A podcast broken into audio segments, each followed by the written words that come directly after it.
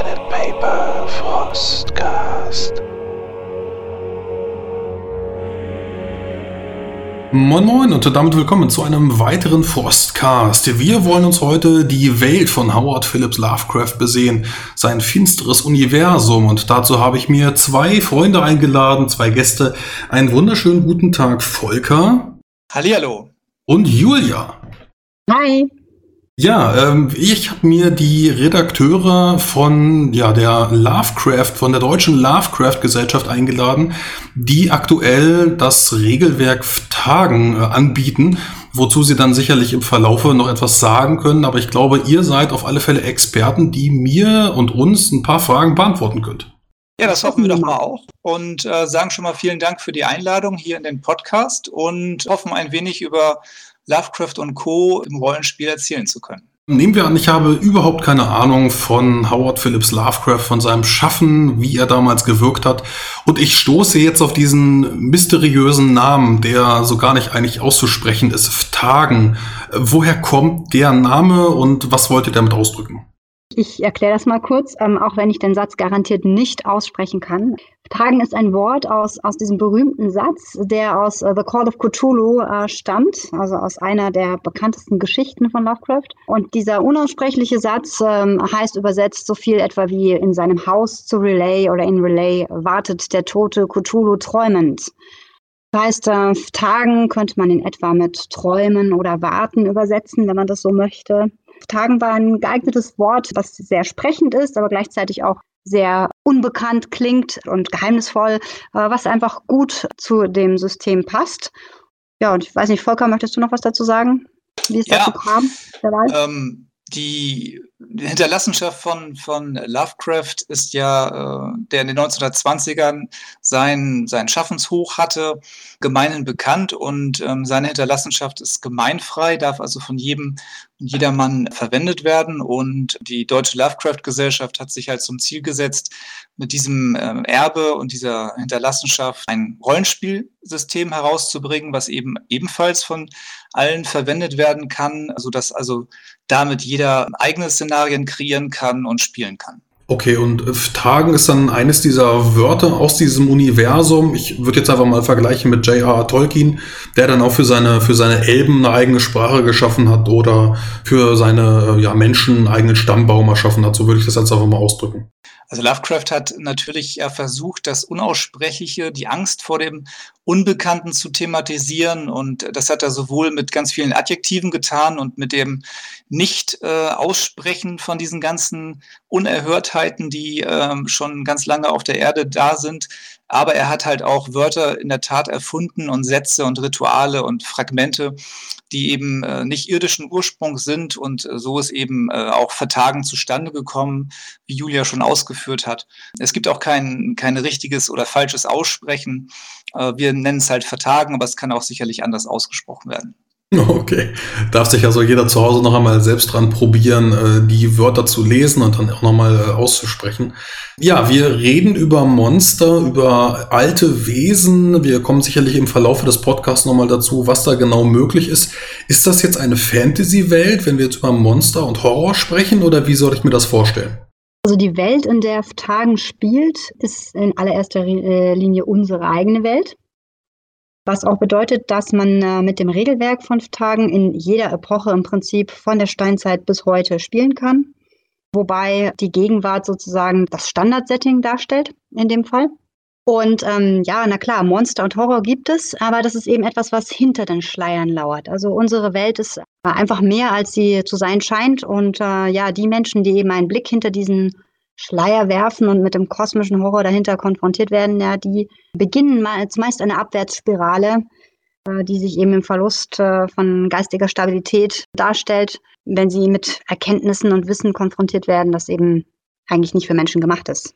Ein ganz interessanter Ansatz hierbei ist eben die Tatsache, dass wir tatsächlich oder man tatsächlich ähm, hier und jetzt in der Gegenwart spielt oder auch in den 1920er Jahren oder in den 1890er Jahren im Gaslicht, wobei eben die, sagen wir mal, die Transferleistung nicht so hoch ist. Selbst die 1920er sind noch relativ präsent, auch so in der, in der Popkultur.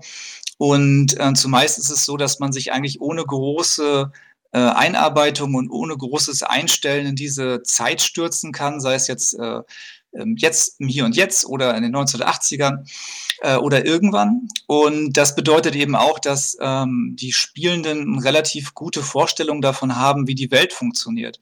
Das heißt also, im Gegensatz zu einer klassischen Fantasy-Welt, wo ich eventuell noch Gesetzmäßigkeiten erläutern müsste, reicht es halt aus, äh, wenn man Cthulhuiden Horror spielen möchte, sich einfach hinzusetzen und im Prinzip sich die Welt von eben heute oder gestern vorzustellen.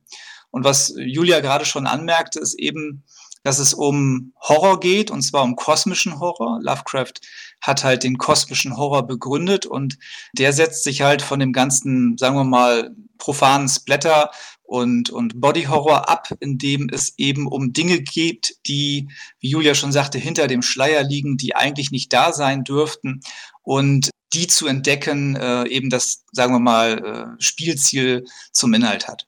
Äh, da habt ihr schon mehrere Stichworte äh, aufgebracht, die ich dann im Verlauf auch nochmal wieder ähm, euch vor die Füße werfe zum, zum weiter mitspielen. Aber ich glaube, ich bleibe erstmal bei der Welt. Ich hatte nämlich auch immer den Eindruck, dass es für Anfänger besonders einsteigerfreundlich ist. Es mag zwar nicht jedem dieser Gedanke gefallen, dass man jetzt in einer Horrorwelt spielt, aber man muss sich nicht mit Göttern auseinandersetzen oder mit Politik. Beziehungsweise, wenn ich mir vorstelle, wir spielen im Now-Zeitalter, also 2019 oder 2000, 1990, dann ist die Welt ja schon irgendwo bekannt. Und ich kann einfach sagen, wir befinden uns in Hamburg oder in New York oder in Berlin und jeder hat irgendwie ein Bild vor seinem geistigen Auge. Ja, zumal die meisten oder fast eigentlich alle Cthulhuiden Rollenspielsysteme, die dieses ähm, Setting bedienen und äh, dazu gehört für Tagen natürlich auch, die sind relativ leicht zu erklären. Ähm, das heißt also, die meisten sind äh, zum Beispiel äh, Prozentsysteme und ähm, selbst Rollenspiel-Neulingen muss man nicht viel erklären, um einfach loslegen zu können. Fundamentale Regelmechaniken wie Würfel unter deine Fertigkeitswerte ähm, sind es dann halt prinzipiell schon und ähm, dann kann man sich eigentlich schon in das Szenario stürzen. Ich denke, das ist einer der, der riesen ähm, Vorteile dieses Systems, wenn man das als Welt bezeichnen möchte. Du sagtest jetzt, man kann unter seinen Fertigkeitswürfeln würfeln. Über die Charaktererstellung können wir ja auch nochmal sprechen. Nicht so sehr mit Regeln, aber was für Leute, was für Personen kann ich denn da spielen? Was kann ich denn da erschaffen? Sind das dann, ich weiß nicht, also Ritter macht natürlich dann Sinn, wenn ich irgendwann in den Kreuzzügen spiele, aber äh, jetzt in einem ganz normalen Setting, sagen wir einfach mal 2019, was für Personen wären da angebracht zu spielen? Also prinzipiell kann man spielen, was man möchte, wirklich komplett, was man möchte. Da geht von der Hausfrau über äh, den Polizisten oder eine Ärztin alles, was man sich vorstellen kann. Ähm, man kann sich auch selber Berufe ähm, überlegen. Also wir haben auch Vorschläge im Regelwerk, aber das sind wirklich Vorschläge. Und interessant ist natürlich immer, warum oder in welchem Rahmen oder wieso kommt dieser Charakter eigentlich mit dem Horror eben in Kontakt. Ja? Ist es vielleicht äh, die Bloggerin, die irgendwelche interessanten Informationen zugespielt bekommt und denen nachgeht und damit in den Stuhl des Verderbens gerissen wird? Oder ist es ein Polizist, der mit irgendeinem Kult in, äh, in Kontakt kommt und versucht da äh, herauszufinden, was die eigentlich genau da treiben und so weiter? Also die Frage ist immer, was bringt eigentlich den Charakter in Kontakt mit dem kosmischen Horror? Und letztlich gar nicht mal, was will ich spielen, weil spielen kann ich. Wir haben in der Tat ähm, da sehr viel Fokus drauf gelegt, dass es keine super Spezialcharaktere sind, sondern auch hier, sagen wir mal, sich vermutlich jeder irgendwie wiederfinden kann mit aktuellen Berufen oder, oder Tätigkeiten. Ähm, wenn man dann zurückgeht in die 1920er oder 1890er, dann gibt es natürlich da spezielle Berufe, ähm, die, die sich dann aufdrängen, wie zum Beispiel ein Flapper oder ähm, einen, einen aristokratischen Entdecker, das ist auch ganz klar. Aber ganz grundsätzlich liegt eben der Charme darin, dass man äh, jeder Mann sein kann, den man halt möchte. Ähm, wenn ihr jetzt anbietet, beispielsweise ich spiele einen Studenten, eine Hausfrau und eine Multimillionärin, ich äh, sage jetzt einfach mal diese drei, kann man da als Spielleiter oder Spielleiterin, wird man da so ein bisschen herangeführt, wie man die jetzt miteinander verknüpfen kann? Wird das dann über beispielsweise eine Erbschaft geschehen, äh, wo man dann einen unbekannten oder bekannten Verwandten hatte, der jetzt verstorben ist und einem dann die alte Schatztruhe auf einem Dachboden hinterlässt? Oder gibt es da auch noch ein paar äh, andere Tipps für die Spielleitung, an die man sich dann halten könnte, um die miteinander zu verknüpfen in einer äh, Kampagne? Also grundsätzlich ist es so, dass äh, auch im Cthulhuiden ähm, Horrorsegment ähm, insbesondere sogenannte One-Shots recht prominent sind. Äh, One-Shots sind Abenteuer, die ganz klar an ein oder zumindest wenigen Sitzungen gespielt werden können, meistens eine sehr auf den Punkt zugespitzte Story haben und meistens auch mit vorgefertigten Charakteren daherkommen. Das heißt also, ähm, Cthulhuider Horror Dort finden sich sehr, sehr viele bereits vorgefertigte Charaktere, sodass diese ganze Part der Charaktererschaffung ähm, dort gar nicht so relevant ist, was wiederum ein, äh, für Einsteiger halt äh, sehr, sehr von Vorteil ist. Ähm, das, was Julia gerade schon angerissen hat und vielleicht gleich nochmal weiter ausführen kann, ist äh, genau die, die spannende Frage, wie eigentlich bestehende Gruppen zusammengeführt werden können oder bestehende Charaktere zusammengeführt werden können. Ähm, und da haben wir bei Vertagen einen besonderen Mechanismus ähm, ersonnen, der eben genau das ermöglicht. Genau, das ist unser Kampagnenrahmen. Also prinzipiell braucht man den natürlich nicht unbedingt verwenden. Selbstverständlich kann sich jede Spielleitung, jede SL selber was ausdenken, warum jetzt diese Charaktere zusammenkommen. Aber das möchte man vielleicht nicht unbedingt. Oder man hat wirklich, wie du es eben schon in deinem Beispiel gebracht hast, so unterschiedliche Charaktere in der Gruppe, dass man sich sagt, was um Himmels Willen sollen die miteinander irgendwie jetzt hier Horror ähm, im Horror anfangen und Horror ermitteln? Und dafür gibt es den Kampagnenrahmen. Das sind verschiedene Vorschläge für alle möglichen Settings, momentan hauptsächlich für ähm, die Gegenwart, für die 1920er und für die viktorianische Zeit, wie denn verschiedene Charaktere überhaupt zusammen in solche Ereignisse hineingezogen werden können. Als Beispiel für die Gegenwart gibt es da eine kleine App, die auf dem Handy auftaucht ähm, und die man auch nicht mehr löschen kann. Und die irgendwann anfängt, lustige und interessante Aufträge zu verteilen, so Geocaching-artig. Und was vielleicht wie ein Spiel beginnt, äh, wird irgendwann dann bitterer Ernst. Also das wäre jetzt eine Möglichkeit für die Gegenwart. Da haben wir uns so eine ganze Reihe von Ideen ausgedacht, passend zu den Zeiten, die man dann einfach benutzen kann. Hintergrund ist eben der, dass äh, niemand Lust hat, ähm, langwierige ähm, ja, Sachen zu sich auszudenken, um einen neuen Charakter in bestehende Gruppen zu bringen oder aber für den nächsten Abend die Motivation der Spielercharaktere irgendwie äh, wieder neu zu erfinden. Und deswegen haben wir uns gedacht, wäre es doch toll, wenn man einen Mechanismus hat, der universal anwendbar ist und die ähm, Spielergruppen ähm, relativ zügig dann äh, zur, zum, in das Geschehen hineinwirft. Ja, sehr schön. Also ich äh, finde gerade das Spiel in der Zukunft beziehungsweise in dem Nauzeitalter besonders schön, wenn man dann die Technik auch benutzt gegen die Investigatoren, so nenne ich es jetzt einfach mal, äh, gegen die Ermittler des äh, Cthulhuiden Horrors. Und wenn man dann eben ja mit dem Computer arbeitet, mit dem Internet oder mit dem Handy und da dann solche Apps oder so benutzt werden, finde ich immer besonders schön. Äh, einfach viel besser, als wenn man dann auf einer Landstraße langfährt und das Handy fällt dann aus. Das ist in meinen Augen immer eine, eine Situation, die ich nicht ganz so schön finde, weil dann kann man ja auch 1920 spielen. Wobei das vielfach natürlich ein Szenario-Design-Thema ist, wenn sowas nicht gehen sollte. Wir begrüßen das ausdrücklich, wenn sowas geht. Und ähm, ja, äh, das Ganze irgendwie äh, natürlich auch mit Technik funktioniert, so ein Szenario. Bleiben wir sonst mal bei dem Jahr 1920. Ihr hattet das jetzt schon mehrfach angesprochen oder auch 1890 mit dem Gaslichtzeitalter. Woher genau kommt das, dass man in solchen Zeiten spielt? Man kann noch verschiedene andere Zeitalter anfügen, wie dann Invictus, wenn man im alten Rom oder Griechenland spielt oder zu den Kreuzzügen oder eben auch im Noir-Setting, wo man dann 1960 spielt als Detektive. Aber warum 1920? Also hat das noch irgendwie einen größeren Hintergrund?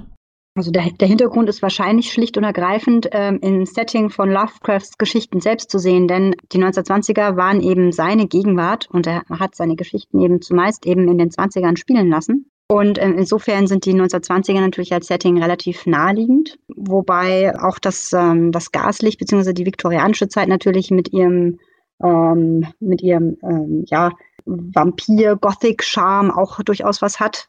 Also insofern würde ich sagen, sind die 20er deswegen so prominent. Aber bei uns ist ja eigentlich eher die Gegenwart tatsächlich auch das, das prominenteste Setting.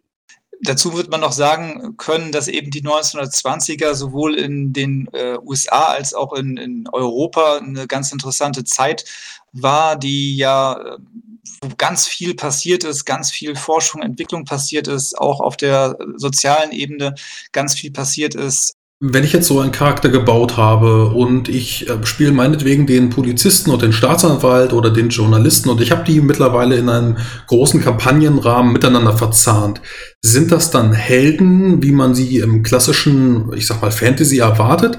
Oder sind das da eher Opfercharaktere, die einfach nur ja auf diesem, diesem Horror dann wirken müssen? Also wir haben ein ganz klares äh, Bekenntnis dazu, dass es äh, eine Abwärtsspirale gibt. Wenn man Cthulhuiden Horror spielt, dann ist es so, dass man nicht Held ist, sondern dass man ähm, mit seinem Charakter zusammen, äh, sagen wir mal, die, äh, den, die, die geistige Abwärtsspirale zusammen bestreitet und ein Charakter wird im Laufe seines Charakterlebens viele Dinge sehen, viele äh, Sachen tun, die eben seiner geistigen Stabilität nicht, äh, nicht förderlich sind. Und bei Vertagen ist es so, dass ein Charakter frisch startet, dann ist er noch motiviert, hat also auch tatsächlich Motivationen und im Laufe seines Lebens äh, werden die ausgetauscht durch geistige Störungen, sodass also ein Charakter, der vielleicht mal eine Briefmarkensammlung äh, vollständig sammeln wollte, ähm, später irgendwie Angst vor größeren Menschenmassen hat, um mal ein ganz plattes Beispiel zu sagen. Das heißt also, ähm, Held, nein, auf keinen Fall. Ein Charakter ist äh, nach wie vor nur ein Mensch und im Rahmen vom kosmischen Horror äh, praktisch ja nur ein Staubkorn im Universum. Und ähm, das wird das Regelwerk eben auch äh, so, sagen wir mal, durchsetzen.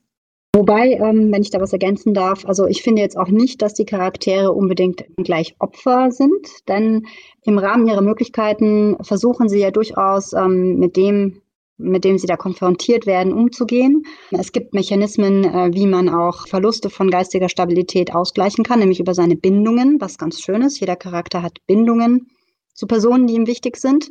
Und diese Bindungen haben einen Wert. Und dieser Wert kann im Verlauf des Spiels reduziert werden, ähm, indem man eben Stabilitätsverluste damit abfängt. Ja, aber das schadet eben der Bindung. Ja, man ist vielleicht seinem Partner nicht mehr so nah, weil man ständig irgendwo äh, unterwegs ist und irgendwelche Dinge tut die man geheim hält zum Beispiel.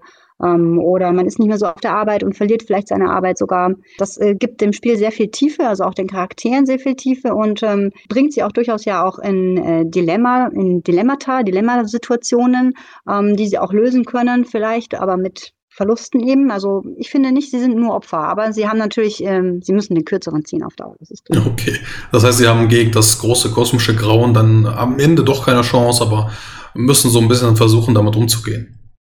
Es gibt auch eine Reihe von ähm, Regelsystemen im Cthulhuiden Horror, die natürlich deutlich, sagen wir mal, actionorientierter, palpiger oder anders, äh, sagen wir mal, fokussierter sind als so ein, ähm, als das klassische gemeine Bekannte.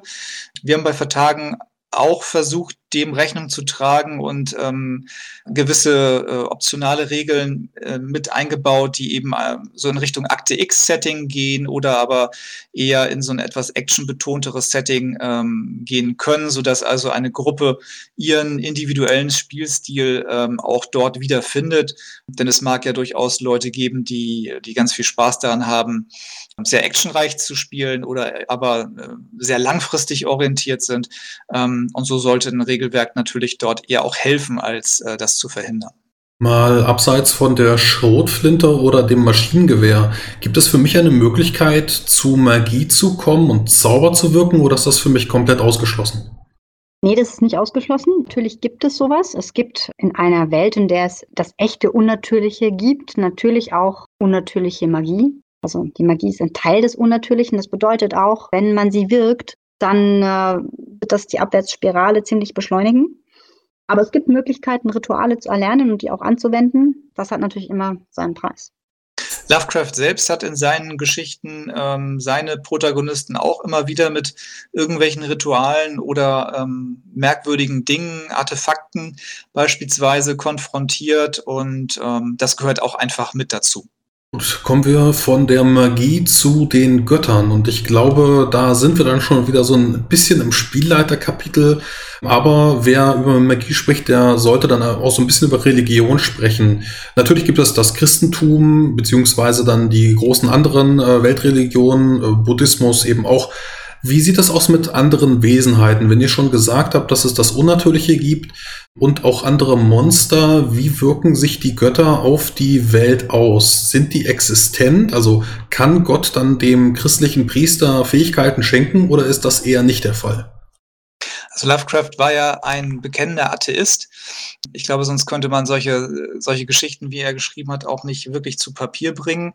Und ähm, wir folgen natürlich seiner, äh, seiner Sichtweise auf die Dinge, dass die großen Alten, so wie er sie auch genannt hat, äh, schon viel früher da waren als die Menschen, äh, nämlich Millionen von Jahren. Und insofern ist eher die Frage, wie reagiert die Welt auf die großen Alten? Ich sagte ja gerade schon, äh, ein Staubkorn im Universum. Und das ist auch eine der Quintessenzen vom kosmischen Horror, dass eben die Menschen und alles dessen, was ihnen wichtig erscheint im Angesicht von Cthulhu und Co., nicht wirklich von Bedeutung sind. Und insofern ähm, gibt es bei uns halt tatsächlich die, die großen Alten und alles, was sich darum herum äh, rankt und auch äh, Kultisten und Kulte.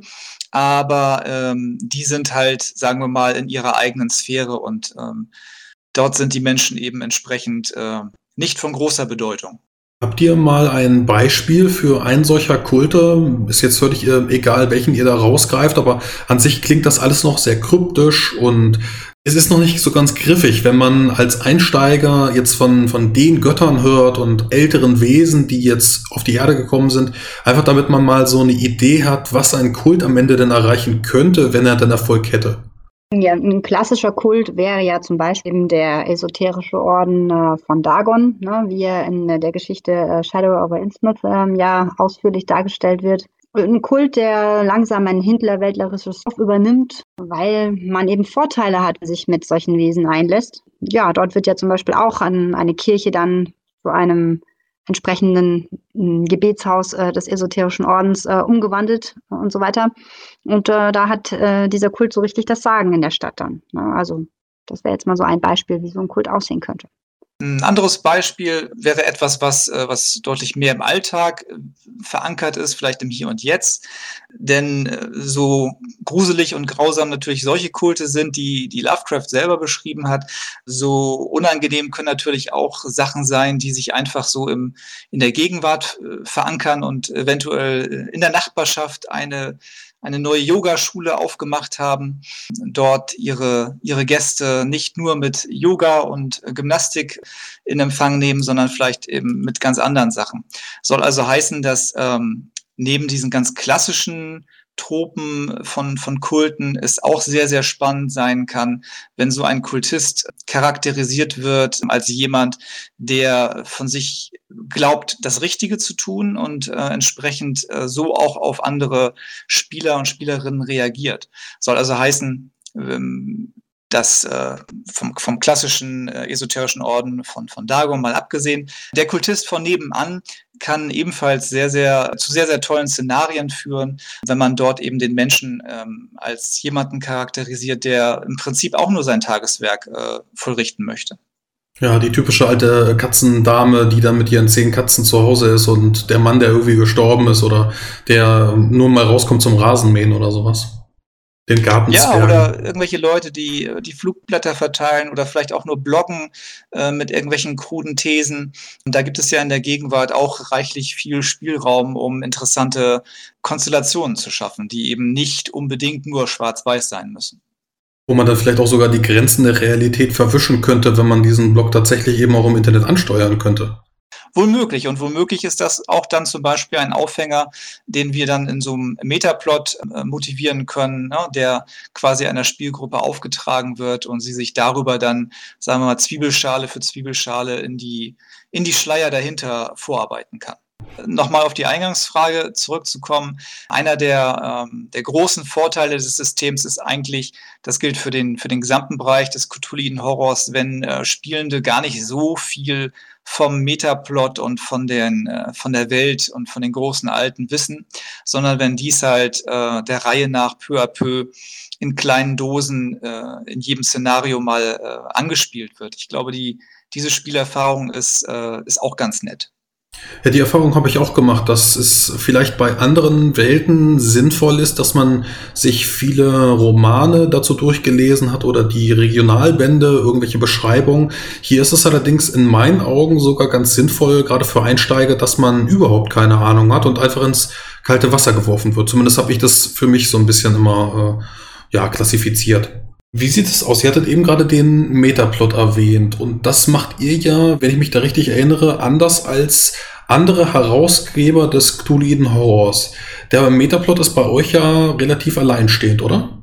Der Metaplot als solches ist etwas, was wir für das äh, Tagensystem geschrieben haben ähm, andere Systeme verwenden ähm, durchaus äh, ähnliche äh, Mechanismen oder andere Mechanismen.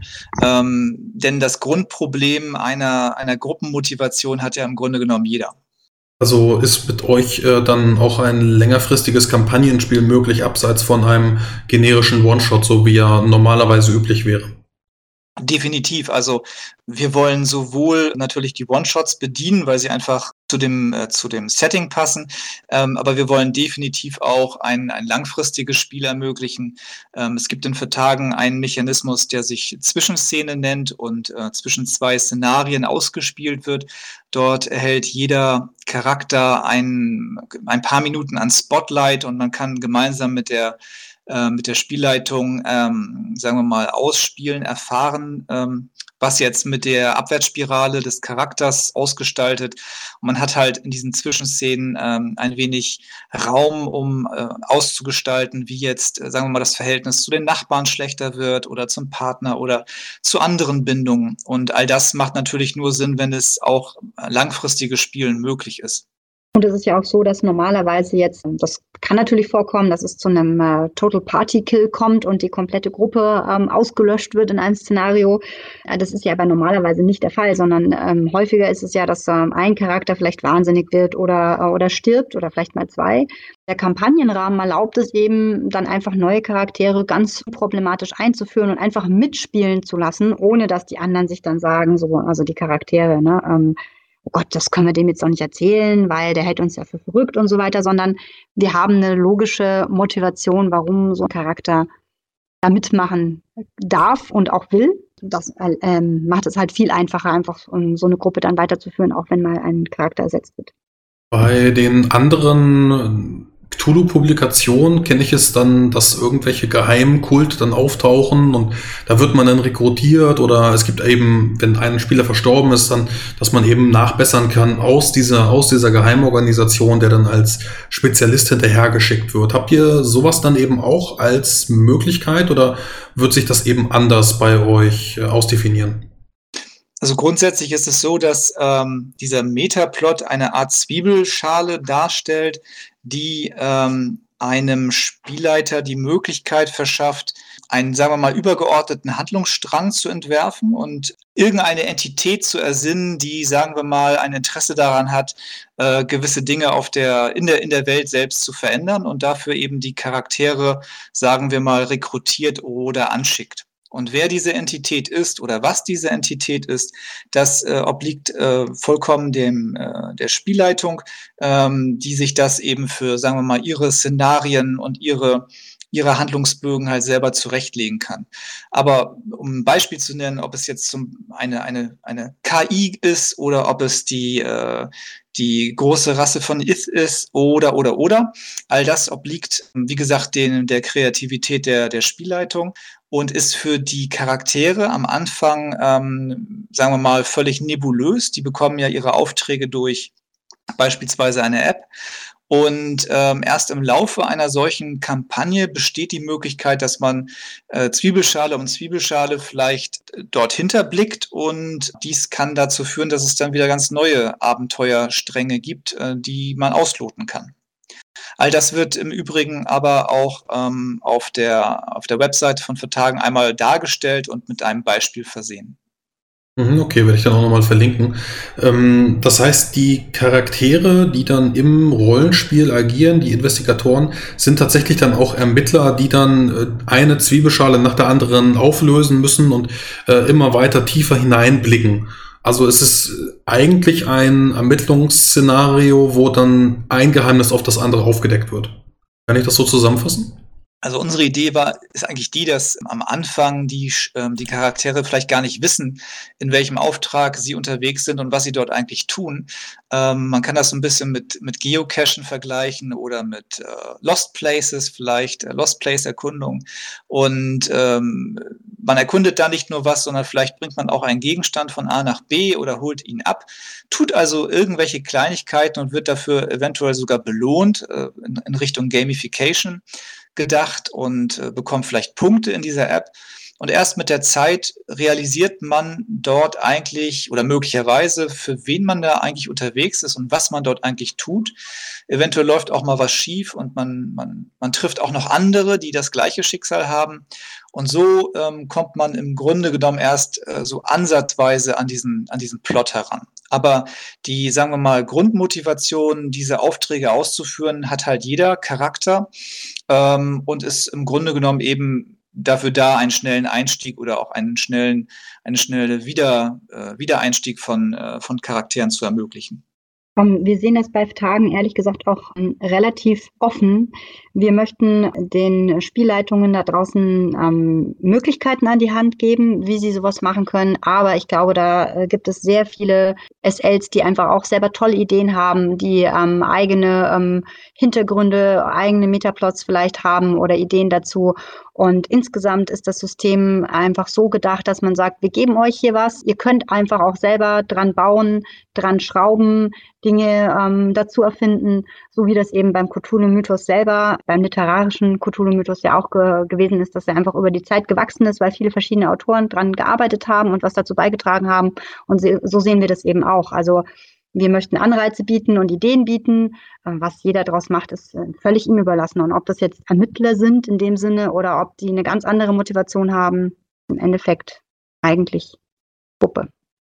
Lovecraft selbst hat ähm, beispielsweise auch nie einen, einen geordneten Pantheon ähm, ersonnen, sondern für ihn waren es im Grunde genommen immer große Alte, egal wer es nun war.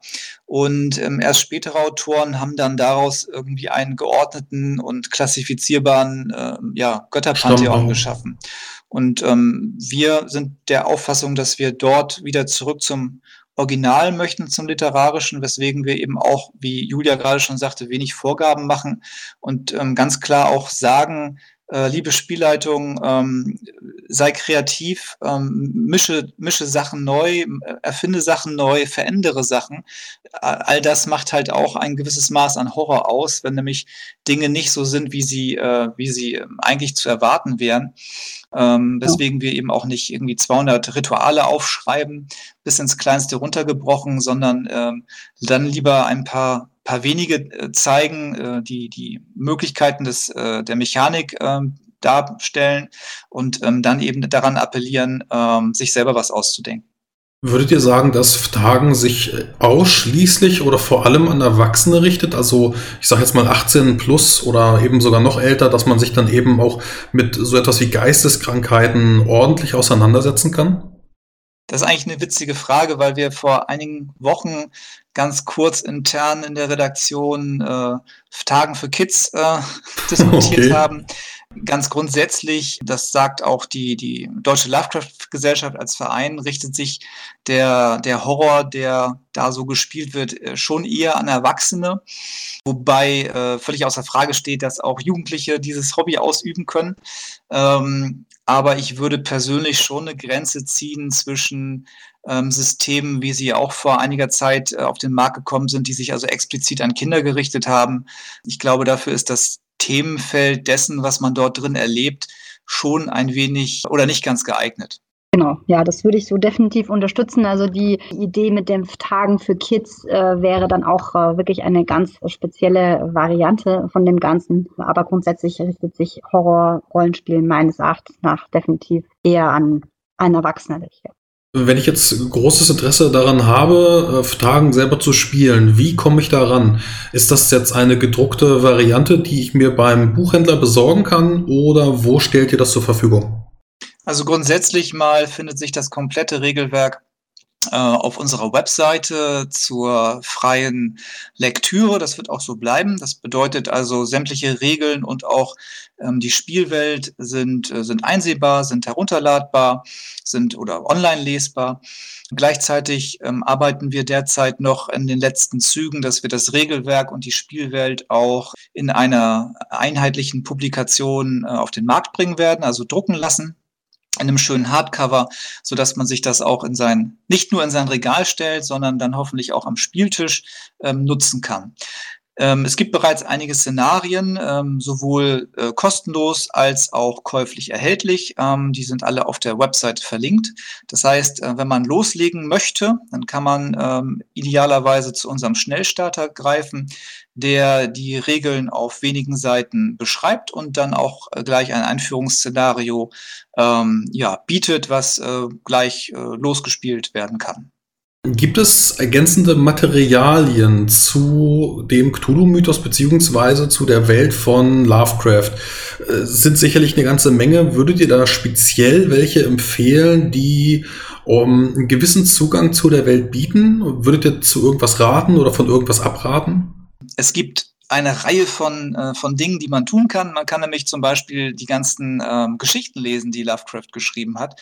Die sind ähm, sowohl auf äh, Deutsch erhältlich als auch im englischen Original. Dort findet man sie sogar dann auch kostenlos im Netz. Also sprich, um sich dem Cthulhuiden Horror zu nähern, ist es eigentlich am, am sinnvollsten, ähm, die, die Originaltexte zu lesen, die eben in den 1920er Jahren entstanden sind und bis heute noch immer wieder einem vielleicht ein erstauntes, ein erstauntes Gruseln entlocken können. Denn Lovecraft war seiner Zeit, was das anging, ähm, doch recht weit voraus und seine Geschichten, die dort zustande gekommen sind, wie Berge des Wahnsinns oder eben Schatten über Innsmouth und dergleichen, ähm, die, äh, ja, die machen Spaß zu lesen. Und äh, mit jeder Geschichte, die man liest, ähm, kann man als äh, Spielleiter äh, oder Spielleiterin halt seinen eigenen Szenarien noch äh, vielleicht äh, ein paar Facetten mehr ähm, ja, beiwohnen. Man kann natürlich an dieser Stelle auch, äh, denke ich, ne, auf den Lovecrafter hinweisen. Das ist ja das Vereinsmagazin der Deutschen Lovecraft-Gesellschaft. Ähm, das ist keine reine Rollenspielpublikation, sondern ähm, widmet sich letztlich dem Lovecraftschen Horror aus ganz verschiedenen äh, Perspektiven und ähm, enthält aber auch ähm, immer wieder eben Szenarien oder regelmäßig Szenarien oder Rollenspielmaterial und ähm, da natürlich auch Tagen-Szenarien. Insofern kann man da auch ganz gut, äh, denke ich, äh, sich einen Einblick machen äh, oder sich einen Einblick ja, erarbeiten, wenn man den Lovecrafter liest. Um vielleicht noch mal einen kurzen Bogen zurück zum Setting zu schlagen. Eine Sache, die Lovecraft ja auch erfunden hat, sind die sogenannten Traumlande. Und wenn man jetzt also kein großer Fan vom Hier und Jetzt und vielleicht auch nicht von den 1920er Jahren ist und stattdessen vielleicht doch ein bisschen mehr Fantasy haben möchte, so kann man sich auf jeden Fall und guten Gewissens mal die Traumlande angucken. In der Geschichte Die Traumsuche nach dem unbekannten Kadath von Lovecraft skizziert und dort kann man allerlei äh, wundersame Dinge erfahren, denn es ist ja eben ein, eine Traumwelt ähm, von Dark Fantasy bis hin zu ja ganz äh, wundersamen Begegnungen ähm, lassen sich dort eben äh, ja auch bespielen. Ausgezeichnet. Was ich jetzt noch wissen wollen würde, es gibt ja auch noch eine sehr große Convention, die ihr in Deutschland hier veranstaltet, einmal im Jahr. Ist das richtig? Ja, der Verein richtet äh, einmal im Jahr die sogenannte Anrufung aus. Das ist äh, vermutlich die, die größte deutschsprachige Cthulhu-Rollenspiel-Convention, die hier so im, im Raum stattfindet, wo äh, über 100 Gäste erscheinen und äh, drei bis vier Tage lang sich dem Cthulhuiden Horrorrollenspiel äh, hingeben können. Findet doch auf der Burg statt, oder?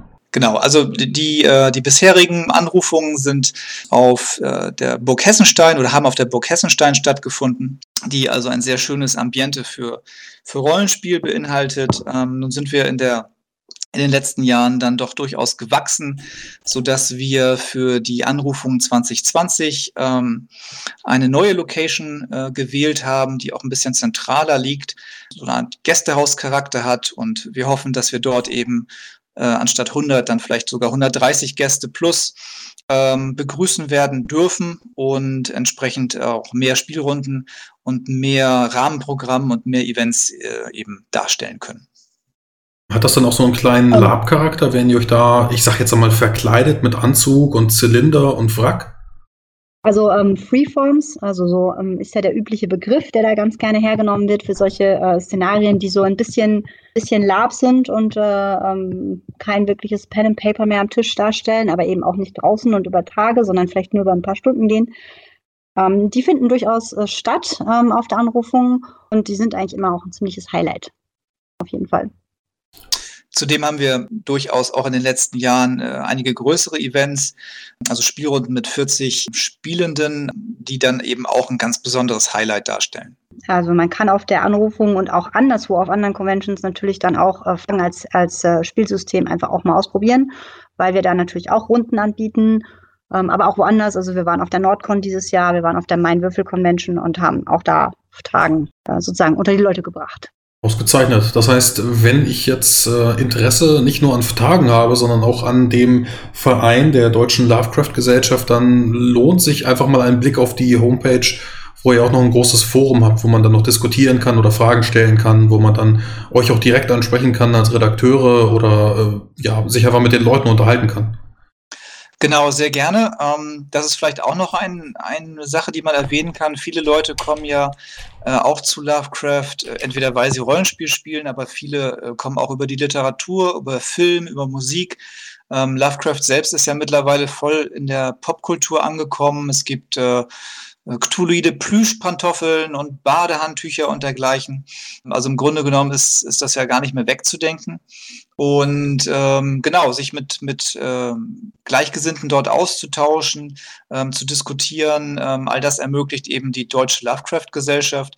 Dort findet man immer auch nochmal äh, den ein oder anderen Impuls, ähm, dann, wenn es in Richtung Rollenspiel geht, ähm, sei es an Ideen oder wenn man Fragestellungen hat oder wenn man einfach ein bisschen Inspiration sucht, dann wird man dort hoffentlich fündig.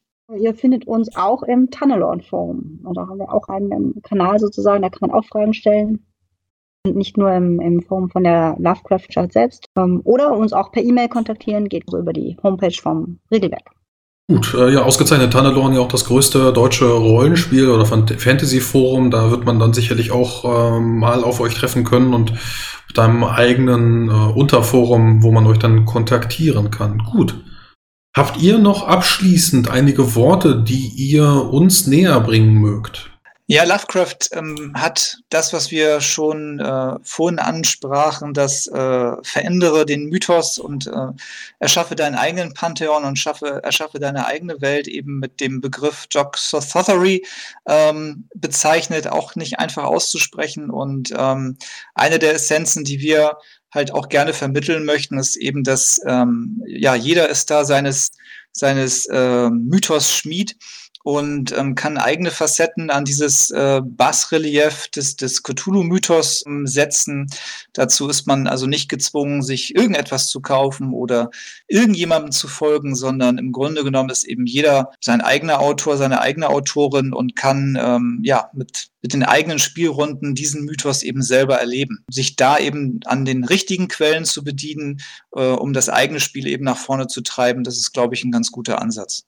Ja, und was uns noch freut, ähm, ist auf jeden Fall ähm, die Tatsache, dass äh, Tagen ja ermöglicht, ähm, durch seine Gemeinfreiheit und durch seine Open Game License, dass jeder etwas veröffentlichen kann, sei es kommerziell oder nicht kommerziell. Das bedeutet, wenn jemand eine tolle Idee hat, die abseits des Mainstream vielleicht liegt, ähm, was Ungewöhnliches, was Experimentelles vielleicht, ähm, dann hat er mit Tagen, mit diesem Regelwerk einfach die Chance, das unter die Leute zu bringen. Und ähm, nur etwas, was irgendwo publiziert ist oder irgendwo ähm, zu haben ist, kann ja auch gespielt werden. Und es gibt so unglaublich viele tolle Spielleiter und viele tolle Autoren da draußen, die unglaublich tolle Ideen haben. Ähm, und ich freue mich einfach total, dass wir mit Tagen einfach da die Chance haben, ähm, diese Sachen auch wirklich da ans Licht zu heben, sozusagen. Das heißt, wenn ich selber meine Abenteuer schreiben mag, dann kann ich einfach zu euch äh, in das Forum schauen und da dann eben auch die Sachen hochladen oder bewerten lassen? Genau, wir haben äh, verschiedene Möglichkeiten, wie wir da weiterhelfen können. Ähm, sei es durch Beratung oder sei es durch, durch aktives äh, Miteinander bei der Erstellung, bei der Le beim Lektorat äh, und dergleichen. Und wir haben natürlich sowohl mit dem Lovecrafter als äh, Vereinsmagazin als auch eben mit einer echten Vertagenpublikation ganz verschiedene Möglichkeiten und Kanäle, dann solche Geschichten quasi äh, ja, ins, ins Leben zu holen. Abgesehen davon kann eben auch jeder selbst mit Vertagen ähm, seine Szenarien schreiben und eben in Eigenregie verlegen, ohne quasi uns dazu befragen zu müssen. Gut. Wollt ihr mir sonst noch ein paar Götter mit auf den Weg geben? Also Cthulhu ist schon das ein oder andere Mal ähm, gefallen, das Stichwort. Der große Alte, der am Boden von Relier sitzt und wartet. Was wären denn da sonst noch für andere Götter möglich? Also da gibt es natürlich diverse Gottheiten ähm, wie Azathoth oder Yog-Sothoth, die an unterschiedlichen Stellen im Weltall oder auf anderen Planeten sitzen, hier auch um, ähm, auf unserer Erde. In aller Regel ist natürlich so eine Begegnung mit einem großen Alten für einen Menschen nicht zu überleben, das muss man auch sagen. Ähm, aber die müssen ja auch nicht unbedingt immer körperlich selbst auftauchen. Es reicht ja auch manchmal, wenn es Visionen sind oder wenn ähm, Kultisten, ähm, die für solche Gottheiten irgendwie arbeiten, auftreten. Ne? Grundsätzlich ist es ja so, dass man, wenn man an diese ganzen Wesen denkt, dass man immer versucht, irgendwelche Charakteristika herauszusehen, die man für sich irgendwie nutzen kann, um sie dann doch in irgendein Schema zu bringen. Ähm, nur Lovecraft hat halt auch äh, in ganz vielen verschiedenen äh, Geschichten seinen Wesen äh, auch ganz verschiedene Gesichter gegeben, ähm, sodass eben da kein ganzheitliches Bild herausgekommen ist. Aber ähm, es kristallisieren sich dann eben doch schon ein paar heraus, wie Julia auch gerade schon sagte. Ergänzend da vielleicht noch ähm, der Bote der großen Alten ist auch eine Entität, die sehr häufig in Szenarien vorkommt, weil sie das kriechende Chaos genannt immer sehr viel Unfrieden stiftet auf der, äh, zwischen den Menschen Nyarla Totep auch genannt. Insgesamt ist es so, dass der dass die Wesen, äh, die man so generell kennt, wenn man über den Cthulhu-Mythos spricht, eben nicht nur von Lovecraft stammen, sondern eben auch von ganz vielen anderen Autorinnen und Autoren hinzugedichtet und herzuerfunden wurden, sodass im Grunde genommen der Kern von Lovecrafts Wesen gar nicht so groß war, aber eben mit der Laufe der Zeit äh, doch immer stetig gewachsen ist. Ja, mit Nyarlathotep verbinde ich auf alle Fälle die Sachen wie Verrat, zumindest ist er ja jemand, der auch äh, gerne mal den Investigatoren entgegentritt und dann in einer anderen Form, in Form eines Avatars, wo er dann mit den äh, Helden kommuniziert und sie dann irgendwie so ein bisschen hintergeht oder seine eigenen Pläne sind. Zumindest habe ich das immer so aufgegriffen. Habt ihr selber Lieblingsgottheiten, die ihr gerne im Spiel einbindet? Ich sag mal sowas wie Azathoth, der Zerstörer des Universums, ist natürlich immer so ein bisschen schwierig, aber äh, Julia, wenn ich dich fragen würde nach deiner Lieblingsgottheit, hättest du da jemanden? Also ich finde tatsächlich Azathoth schon ziemlich cool. So als nukleares Chaos. Wie gesagt, den, wie du schon sagst, den kann man jetzt nicht unbedingt gut einbinden, aber es gibt ja auch andere Möglichkeiten, wie man ihn verwenden kann oder wie man ähm, ihn einbringen kann ins Spiel, ohne dass er direkt selbst auftaucht. Und ähm, ich denke auch, was, was ich persönlich wichtig finde, ähm, diese Gottheiten sind über Menschen groß. Ja, die sind für unseren menschlichen Verstand eigentlich nicht zu verstehen. Ja, und ich finde, so sollten sie auch immer bleiben. Also die jetzt komplett zu beschreiben. Also wir haben bei Tagen auch verzichtet, denen Werte zu geben, einfach weil wir sagen, die brauchen keine Werte. Die, die, die haben keine Werte nötig. Ja, die sind einfach, haben was Mystisches an sich, haben was, was Unverständliches an sich. Und insofern, ähm, glaube ich, kann man mit denen ganz viel auch arbeiten, ohne dass, dass man sie jetzt wirklich direkt eben auftauchen lassen muss. Wie sieht das bei dir aus, Volker? Hast du da äh, andere ja, Mythos-Gottheiten, die du besonders gerne magst?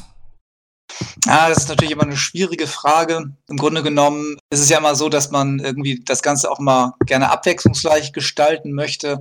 Ich persönlich finde ja Gule ganz toll, ähm, weil die auch so fürchterlich intelligent sein können und dabei gleichzeitig dann doch sehr abstoßend sind. Ähm, also das ist so mein persönliches äh, Highlight in Abenteuern. Da kann ich auf alle Fälle sagen, dass die Geschichte ähm, mit den Gulen und dem Gemälde unten im Keller mein, eins meiner Lieblings ist Herr Pigman. Äh, Pigmans genau, Modell, genau. Porträt, nee, Modell, genau. Pigmans Modell, ja, das ist eins meiner, meiner Lieblingsgeschichten und die jagt mir jedes Mal erneut eine Gänsehaut äh, über die Schulter. Aber ansonsten finde ich äh, persönlich auch noch ganz nett Schub Nigorat. Nicht so sehr wegen ihren Aspekten, aber wenn man dann ihren Titel noch mit äh, dabei holt, äh, die tausend Jungen, die in den Wäldern sitzen und wenn man dann eben auch weiß, äh, wie die aussehen und wie finster die Wälder sind, das äh, macht schon Spaß, sich da den Rest so ein bisschen zusammenzureimen. Allein dann über genau, die Namen und die Titel. Ich denke auch, das ist es auch das, was, was den Reiz ausmacht. Wenn man da so ein bisschen drum herum denkt, dann kommen einem vielleicht sogar nochmal tolle Ideen, die man in äh, Szenarien einarbeiten kann und äh, auf seine Spieler loslassen kann.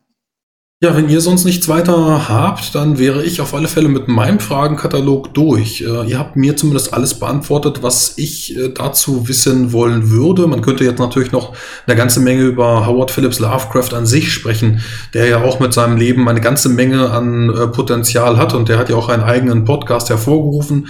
Äh, die Kollegen äh, dazu werde ich auch nochmal verlinken. Der, Arkham Insiders. Die Arkham Insiders, genau. Die haben ja auch irgendwie über 120 Folgen mittlerweile herausgebracht, bin ich der Meinung. Und die sind da ja auch sehr versiert, das Leben von Lovecraft aufzuarbeiten.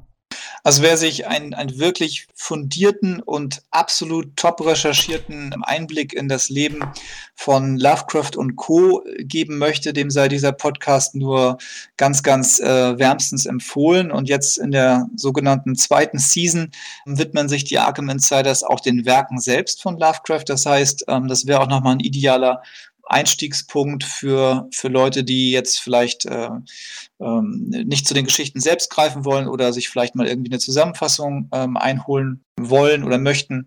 Die äh, sollten ebenfalls zu den Arkham Insiders äh, schauen und äh, gucken, ob sie dort fündig werden. Gut, dann werde ich den Podcast auch nochmal unten verlinken, äh, Arkham Insiders wie gesagt, und dann wäre ich an dieser Stelle von meiner Seite aus durch. Gut. Ja, vielen Dank.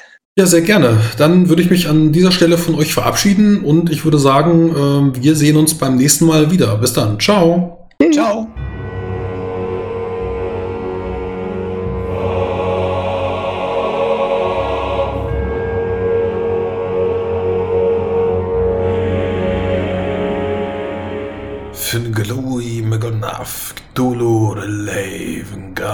Auf Tagen. Die Musik im Eingang und im Abspann wurde mir freundlicherweise zur Verfügung gestellt von Erdenstern, komponiert von Andreas Petersen. Mehr Informationen findet ihr unter erdenstern.com und das Lied nannte sich wie immer The White Guard. Wenn ihr mich und mein Projekt bei Patreon unterstützen möchtet, dann könnt ihr das natürlich auch tun. Ihr findet das Ganze unter Frosty Pen and Paper oder natürlich auch in den Show Notes verlinkt, wenn ihr zu faul seid zum Suchen.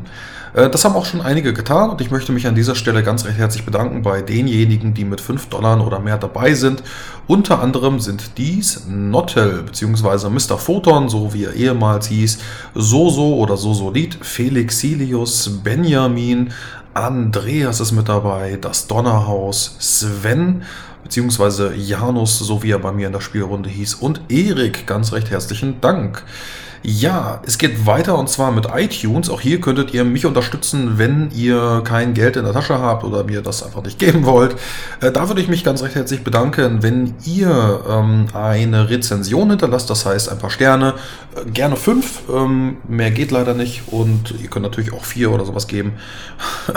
äh, gebt einfach das, worauf ihr Lust habt. Aber solltet ihr einen Kommentar noch dazu schreiben, und ähm, dann ja, fünf Sterne, Kommentar, dann lese ich das natürlich auch vor, hier und jetzt. Und dann könnt ihr meine Meinung auch mal vorgelesen haben, hören, wenn ihr das wollt, wenn ihr darauf Lust habt.